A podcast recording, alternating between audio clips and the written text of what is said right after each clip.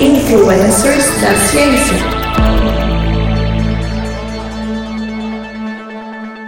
Olá, querido e querido ouvinte. Aqui quem fala é o Igor Alcântara e estamos começando mais um episódio do Intervalo de Confiança, uma distribuição uniforme do pensamento crítico. Peraí, peraí, não desliga, tá bom, tá bom. Eu não sou o Igor Alcântara. Mas isso aqui ainda é um episódio do intervalo de confiança. Eu me chamo Alessandra e vou apresentar hoje para vocês. Como nós temos um episódio ímpar, o 113, vamos fazer um dos nossos spin-offs, o Influencers. Aqui nós falamos sobre pessoas que contribuíram para a ciência. E hoje, o intervalo de confiança é sobre uma mulher fantástica, Marie Curie. Primeiro, antes de começar o episódio, vamos falar sobre. Vamos dar alguns recadinhos. Primeiro, eu vou pedir para que você nos siga nas nossas redes sociais. O nosso Instagram é iconfpod. No Facebook, basta que você digite intervalo de confiança e aí você vai encontrar a nossa página. No nosso canal do YouTube, a gente tem vários conteúdos além da gravação bruta dos episódios pares. Basta que você acesse youtube.com/intervalo de confiança. Além disso, nós temos uma loja onde vocês podem comprar canecas, camisetas, adesivos, pôsteres para presentear, para dar para as pessoas de Natal, ou se você não comemorar Natal, qualquer coisa do tipo. Compre na nossa loja, que é intervalodeconfianca.com.br barra loja. Lá você vai encontrar diversas coisas relacionadas ao, ao intervalo de confiança, a cientistas, é, nerdices, de forma geral. Dados os nossos recados, já podemos começar o nosso episódio de hoje. Bom, Marie Curie foi uma mulher impressionante. Ela ganhou dois prêmios Nobel. Talvez seja a mulher mais conhecida de toda a história da ciência. Mas enquanto ela trabalhava duro com a ciência, ela teve que lidar com dificuldades financeiras e ela fez o que muitos pensavam que uma mulher não poderia fazer. E por que, que a história dela é tão fascinante? Como foi a sua infância, a sua juventude? Quais suas contribuições para a ciência? Bom, essas e outras questões serão discutidas no episódio do intervalo de confiança de hoje. Para começar, a Marie Curie nasceu em 1867 na Varsóvia, que é a capital da Polônia. Seu pai era professor de física e de matemática, e a sua mãe era diretora em uma escola só para meninas. Isso parece uma história muito legal para uma cientista, né? Mas infelizmente a sua mãe morreu quando ela tinha entre 10 e 12 anos. Eu digo entre 10 e 12 anos porque eu encontrei fontes com as datas distintas. Então é algo em torno desta idade. Posteriormente, o seu pai foi despedido, o que significa que eles enfrentaram problemas financeiros. Fora a questão geopolítica, né? Porque, como vocês sabem, a Polônia era comandada pela Rússia e esses tempos de tensões desencadearam o que a gente conhece como as duas grandes guerras, que modificaram totalmente o mapa da Europa.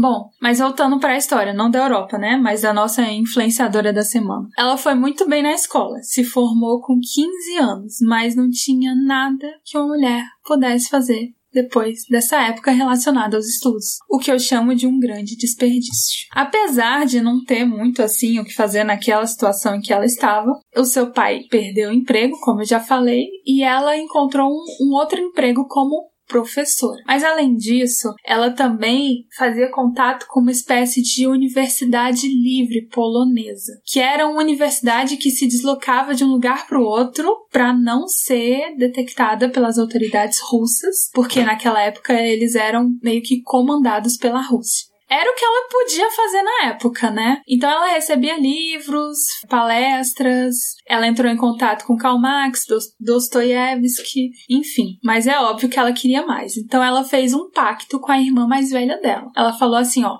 é o seguinte, você vai para a França, faz medicina. Depois, quando você estiver formada, você vai financiar os meus estudos. Enquanto isso, eu trabalho aqui para financiar os seus estudos. Esse foi um pacto que elas fizeram e conseguiram concluir, como a gente vai ver posteriormente, né? Enquanto a irmã dela estava se formando na França, ela trabalhou como governanta, mas ela não era uma governanta qualquer, porque além de cuidar das questões da casa, ela ainda conseguia explicar física, matemática e química para as meninas que moravam na casa onde ela trabalhava. Ou seja, né?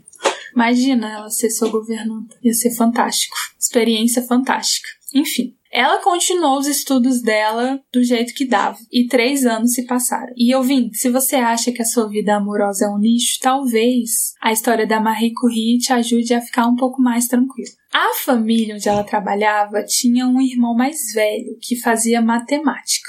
E de vez em quando, né, nas férias voltava para lá. Parece que o nome dele era Kazimierz Zoravsky ou algo do tipo. Ela falava que fora ele, ninguém, é, os meninos lá não tinham um pingo de inteligência, então para ela era difícil se interessar por alguém. Bom, eles meio que se apaixonaram e meio que começaram até a falar em casamento. Só que logo a família fez com que o menino desistisse da ideia, porque eles não queriam que ela se casasse com a governanta pobretona. E o casamento, né, não, o romance não ocorreu. Então ela ficou muito triste, ouvindo sofrência durante um bom tempo, ficou chorando escondido com certeza, e passou mais uns dois anos lá trabalhando com essa família. Até que finalmente, em 1891, ela conseguiu ir para a Universidade de Paris aos 24 anos. E aí você pode pensar, agora tudo mudou porque ela vai para Paris, um meio menos machista, vai dar tudo certo para ela. Bom, na Universidade de Paris tinha quase 2 mil alunos e apenas 23 eram mulheres e quase nenhuma era francesa, porque eles achavam que era uma espécie de humilhação que as meninas estudassem e fizessem faculdade. Ela morava sozinha, fazia muitas aulas, muitas leituras e ao final das aulas estudava um pouco mais. Algumas fontes falam que ela até desmaiava de fome, então não foi a época mais fácil da vida dela. No entanto, ela relata como uma época muito interessante. Ela também se apaixonou, né, se interessou por um colega da universidade e o último bilhete que ele escreveu para ela era, é, tinha as seguintes palavras: Lembre-se que você tem um amigo. Adeus. Ou seja, mais uma vez que é melhor estudar do que sofrer por amor. Mas enfim. Até que em 1893 Marie começou a pesquisar propriedades magnéticas e conheceu Pierre Curie, que também fazia pesquisas na mesma área. Eles notaram afinidades, né? Tinham conversas, obviamente, de alto nível. Os dois tinham um background religioso, assim, e progressista. Eles não, não consideravam tanto ideias religiosas e eram progressistas. Então, eles tinham afinidades diversas. O Pierre, ao contrário da Marie, pôde ir para a Universidade da França aos 16 anos. E aos 32, ele já era chefe de um laboratório de física e de químicas industriais de Paris. Ele era um pouco mais velho que ela, então ele já estava dentro do meio científico, né? Eu acho engraçado porque o Pierre, ele considerava, ele já tinha uma certa idade, nunca tinha se casado, mas porque ele considerava que ter uma esposa era ser, era um, uma espécie de problema, um estorvo para um cientista. Mas conhecendo Marie, né, acho que ele percebeu que talvez as pessoas pudessem levar a gente para frente, não para trás. Enfim, quando a Marie conheceu o Pierre, ele estava terminando a sua tese de doutorado, eles viraram amigos e discutiam sobre as pesquisas. Como você pode saber, né, e como você já desconfia, eles tiveram relacionamento e inclusive se casaram. E eu adoro essa parte da história deles, porque eles fizeram uma cerimônia civil muito simples e ao invés de gastar dinheiro, será, sei lá, com pratarias, com qualquer coisa do tipo, eles compraram bicicletas e percorreram a Bretanha de bicicleta na lua de mel deles. Acho muito fofa essa parte da história. Enfim, Marie e Pierre, né, eles se formaram e eles compartilhavam um gosto muito peculiar, né, pela ciência. Então, eu acredito que a ciência é o que unia esse casal com mais firmeza. Isso fez com que eles tivessem uma profunda relação. Cada um sentia que o outro era capaz de compreender o seu problema como ninguém mais. Além da vida amorosa deles, né, a gente tem as descobertas científicas. Como vocês sabem, aquele período estava cercado de inúmeras descobertas científicas e os contemporâneos da Marie Curie e do Pierre é, descobriram coisas que nós utilizamos até hoje. Foi um período muito propenso, muito rico em descobertas e revoluções científicas. A Marie, ela é conhecida por muitas coisas, mas entre elas foi a Marie que criou ou cunhou, né, o termo radioatividade. Radioatividade ele pode ser um fenômeno natural ou artificial em que algumas substâncias ou elementos químicos são capazes de emitir radiação. E aí eu não sei se vocês lembram da época da escola que tem a radiação alfa, beta, gama. Não são apenas essas, mas são muito conhecidas e famosas, né?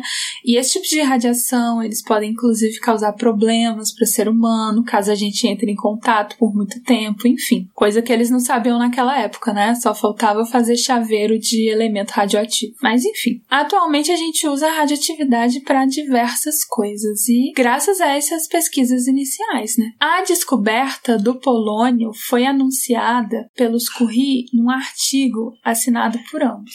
O nome do artigo era Sobre uma nova substância radioativa, ou algo do tipo. A partir dessa pesquisa, eles descobriram que vários elementos poderiam ser radioativos e, inclusive, sabe a tabela periódica com todos aqueles elementos químicos? Eles descobriram alguns dos elementos químicos que estão presentes na tabela periódica. Eles desenvolveram uma técnica que se chamava cristalização fracionada. E a partir dessa técnica, onde a gente aquece um material e depois eleva a temperatura e depois resfria gradativamente, foi descoberto o rádio. E no ano de 1898, eles também descobriram o polônio, como vocês sabem, em homenagem à Polônia, que é o local de onde a Marie veio. Isso aqui é uma história interessantíssima de descobertas, mas também é uma história interessantíssima de revolução científica, inclusive na área da medicina. Porque o rádio, polônio, né, eles descobriram que às vezes a, a radiação, ela podia, ela, eles não sabiam exatamente, né, até porque morreram na minha opinião, os dois morreram em decorrências do efeito da radiação ao corpo deles. Mas, tanto a radiação poderia fazer mal para as células dele como um todo, quanto de maneira controlada poderia matar células do tecido doente. Ou seja, eles iniciaram o estudo do que hoje a gente conhece como radioterapia. Ainda falando sobre a radioatividade, né? Houve um período na história da humanidade em que raios, trovões eram totalmente desconhecidos. Isso gerava muita curiosidade, gerava medo e até mitos para explicar esses fenômenos. Houve outro período em que fenômenos relacionados à eletricidade, hoje em dia à biotecnologia, também são alvos de especulação e curiosidade. Naquela época, tudo que a gente sabe estar tá discutindo aqui, eles não sabiam. Então, eles estavam meio que lidando com fenômenos desconhecidos. E ninguém sabia direito o efeito que a radioatividade podia causar a curto, médio ou longo prazo. Então eles trabalhavam com a merda dos elementos radioativos, das substâncias radioativas, dos materiais radioativos, sem muita proteção. Inclusive, tem um artigo que eu li da época que mostrava um cartaz assim de maquiagens com elementos radioativos para você ficar brilhante, ficar radiante, etc e tal. Então, tamanha era a ignorância sobre esse fenômeno que a gente né? Hoje em dia acha idiotice, mas eles não faziam ideia naquela época. Enfim, até mesmo os diários. A Marie, ela, a gente tem muita história sobre ela porque ela tinha muitos diários, ela escrevia muito, né? Inclusive cartas e tal. Mas até esses diários, até hoje, para que você consiga manipulá-los, você precisa de material adequado, porque eles ainda emitem radiação. Bom, por conta das suas contribuições científicas, eles ganharam empregos, ganharam um prêmio Nobel, né? Só que eles também ganharam a fama que atrapalhava um pouco as pesquisas. Em 1906, a Marie e o Pierre estavam começando a manifestar já sinais da doença, ou seja, das doenças decorrentes da radiação, que eles já trabalhavam há muito tempo com eles. E se a gente não sabia do que se tratava, não sabia como tratar. Então eles estavam sofrendo, por exemplo, graves queimaduras na mão, tinham fortes dores e não sabiam muito bem o que fazer. Em 1906, depois do dia de trabalho, o Pierre Curie, de, de, eu acho que devido a coisas relacionadas já a esses problemas com radiação, ele foi atropelado por uma carroça de aproximadamente 6 toneladas. Ou seja, aparentemente a Marie Curie teve decepções amorosas, decepções amorosas. Quando ela encontrou o amorzinho da vida dela, ele foi atropelado por uma carroça.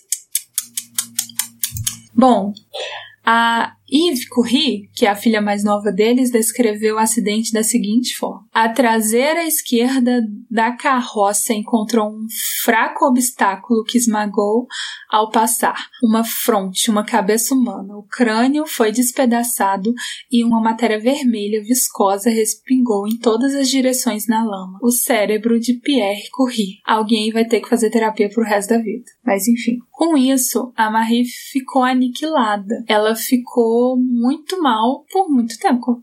Ela ficou muito mal. Porque ela não perdeu só o marido dela, ela perdeu o parceiro dela de vida, de laboratório, de pesquisa, etc. É, nos diários dela, às vezes, ela fazia perguntas dirigindo-se a ele, né? Meio que como se ele ainda estivesse vivo. Mas enfim. Depois de um tempo, ela conheceu um ex-aluno do Pierre, que também havia estudado, né? Tinha toda uma trajetória científica, o Paul Lagevin, ou algo do tipo. Enfim, eles trocavam bilhetes, eles conversavam muito, eles, né, com, tinham alguns contatos e depois de um tempo eles aparentemente se apaixonaram. Só que ele era casado. Tem até um, um, bilhete interessante que eles mandaram um pro outro. Eles elevaram a paquera nerd a um nível que a gente nunca vai conseguir chegar. No bilhete estava escrito assim: Sugiro que os elétrons se alinhem em um campo magnético aplicado. e isso queria dizer algo como: Estou louco para vê-la. Bom, eles tiveram um caso a atual mulher dele ficou com ciúmes, óbvio, ameaçou de morte, tentaram fazer escândalos, enfim. E esse meio que caso extraconjugal apareceu na mídia daquela época, nos jornais daquela época. Isso fez com que a Marie fosse perdesse muito da sua credibilidade. Tem até um caso muito interessante que um dos maiores jornalistas daquela época, ele mostrava muito para mídia o caso dos dois. E aí eles propuseram um duelo falaram assim: ah, é, então vamos duelar. Porque, sei lá por quê. Então eles foram lá, pegaram as duas, as duas armas, foram para um duelo e no final ficaram um na frente do outro e ninguém conseguiu atirar. Aparentemente, um ficou com pena da França perder o jornalista e o outro ficou com pena da França perder um grande cientista. Gente, que coisa mais ridícula essa história de duelo. Nossa! Ainda bem que eu não tenho que duelar pela minha honra, né? Ainda bem que essa época já passou, porque eu não ia fazer isso não. Ia ficar sem honra mesmo. Mas enfim, depois dessa bagunça toda, o Lavan Langevin, eu não sei pronunciar o nome dele, mas ele voltou para sua família, que partiu mais uma vez o coração da nossa querida Marie currículo. Inclusive, coisas interessantes é que o segundo prêmio Nobel dela, né, é, o pessoal lá quase quis cancelar o prêmio porque ela teve um caso extraconjugal, como se ter um caso extraconjugal fosse motivo para cancelar o que quer que seja. Mas enfim, Chegou a Primeira Guerra Mundial e a Marie conseguiu contribuir de alguma forma positivamente, né, para curar e salvar alguns feridos porque ela abandonou a pesquisa que ela tinha e começou a criar uma espécie de máquina portátil de raio-x. E ela fez campanhas para arrecadar, para construir ambulâncias e para suas unidades portáteis, né, de raio-x para conseguir salvar os soldados feridos. Inclusive, algo interessante é que naquela época a proporção de mulheres que dirigia era de 50 para 1. Mesmo assim, ela conseguiu dirigir e meio que conseguiu auxiliar de várias formas nessa época. Enfim, ela foi uma mulher extremamente apaixonada pela sua pesquisa e aparentemente ela fazia tanto por amor quanto por convicção. E mesmo com os tabloides, mesmo com as dificuldades que ela teve, eu não tô falando que ela foi perfeita que ela foi um gênio coaching, enfim, que é sempre teria sempre o pensamento positivo, não. Eu acredito que ela foi uma mulher que sofreu bastante, mas eu acredito que ela sempre foi uma mulher firme em suas convicções. Desde quando ela tava, estava estudando para ir para a França, e o que levou cinco anos, como quando ela conseguiu ir para a França, como diante das vezes em que ela teve que sofrer machismo, né? Os relatos que ela indica que muitas mulheres perguntavam para ela, fora todo o preconceito à sociedade machista, perguntavam para ela como ela é, conseguiria trabalhar, sendo que ela tinha que cuidar das duas filhas que ela teve. De forma geral, foi uma mulher muito forte, mas que enfrentou muitas coisas que a gente trabalha para que outras meninas não precisem enfrentar, não é mesmo? Enfim, a Marie depois de toda uma pesquisa, depois de dois prêmios Nobel, depois de continuar trabalhando como professora, fazer mais de uma graduação, ela morreu em 1934, aos 66 anos e a causa da morte foi leucemia, ou seja, toda a exposição a elementos radioativos que ela teve durante toda a vida dela causaram meio que trouxeram problemas, né? E aí estudar para fazer a pauta e para falar sobre a história dela me trouxe algumas é, alguns questionamentos. Ela passou por situações muito loucas e teria mulheres que teriam conseguido fazer contribuições científicas tão grandes quanto ela se tivessem tido chance naquela época. E eu acho que hoje em dia também. Porque isso me lembra um pouco como foi a minha história, porque eu sempre fui muito nerdzinha, mas eu me lembro que quando eu saí do ensino médio não queriam que eu entrasse na universidade pública e esconderam minha carta do Enem. Então, no ano em que eu saí do ensino médio, eu não fiz o Enem. Para quê? Para não entrar na universidade pública. E eu lembro que quando ficavam me falando, né, principalmente minha mãe, que eu não devia fazer o Enem porque a universidade não era lugar para pobre, que eu tinha que trabalhar, eu me lembro de diversas situações em que eu tive que ser muito forte, soz completamente sozinha e forte. Eu me lembro de uma situação, por exemplo, que onde eu falava com bastante frequência que eu não ia conseguir pagar as passagens. E aí eu peguei a fita métrica, medi uma distância que eu não lembro hoje em dia quanto era, devia ser uns 10 metros. E aí eu calculei, eu vi quanto tempo eu levava para andar devagar, normal e rápido. E aí eu calculei a minha velocidade média nessas três situações. E aí eu vi a distância da universidade para minha casa. E eu concluí que se eu não tivesse dinheiro para passagem, daria para ir andando. Ia levar muito tempo, mas daria. então, pequenas situações como essas que eu enfrentei, ou que várias outras meninas enfrentam, é, aconteceram e ainda acontecem em diversas intensidades né? Querendo ou não. Então, acho que uma forma de tentar mudar isso de algum jeito é tentar fazer com que todos tenham acesso para de educação pública, gratuita, universal, pelo menos o mínimo para que possam desenvolver ou não suas características, né? E uma outra reflexão que eu tive a respeito disso foi que, além da Marie, na química, nós como professoras citamos muito a Marie. Ela é inclusive o nome da minha bicicleta, a Marie Curie. Eu vou trabalhar todos os dias com ela, ela tá muito feinha. Mas quando, quando ela morrer mesmo, eu vou comprar outra, que vai ser a filha da Marie, que vai se chamar Irene Curie. Mas, além da Marie, nós queremos histórias de outras mulheres. Porque ela é muito famosa, mas nós queremos mais, cada vez mais, cada vez que tenham mais mulheres e que elas tenham mais visibilidade, porque nós sabemos que tem muitas mulheres pesquisadoras, mas nem sempre elas estão em posição de destaque nos institutos de pesquisa. Quais serão os motivos? Bom, são diversos que não vão ser discutidos aqui. Mas de forma geral, nós tivemos a trajetória de uma mulher brilhante, que foi muito mais forte do que, né, deveria necessitar ser, mas que até hoje influencia tanto a medicina, quanto a química, quanto a biologia, quanto a física, e que inspira diversas pessoas pelo mundo. Então é isso. Eu espero que vocês tenham gostado desse episódio. Essa pauta foi feita por outras pessoas, né? Foram feitas pelos nossos roteiristas, Matheus Tamires e por mim. Então, eu gostaria de agradecê-los e até a próxima.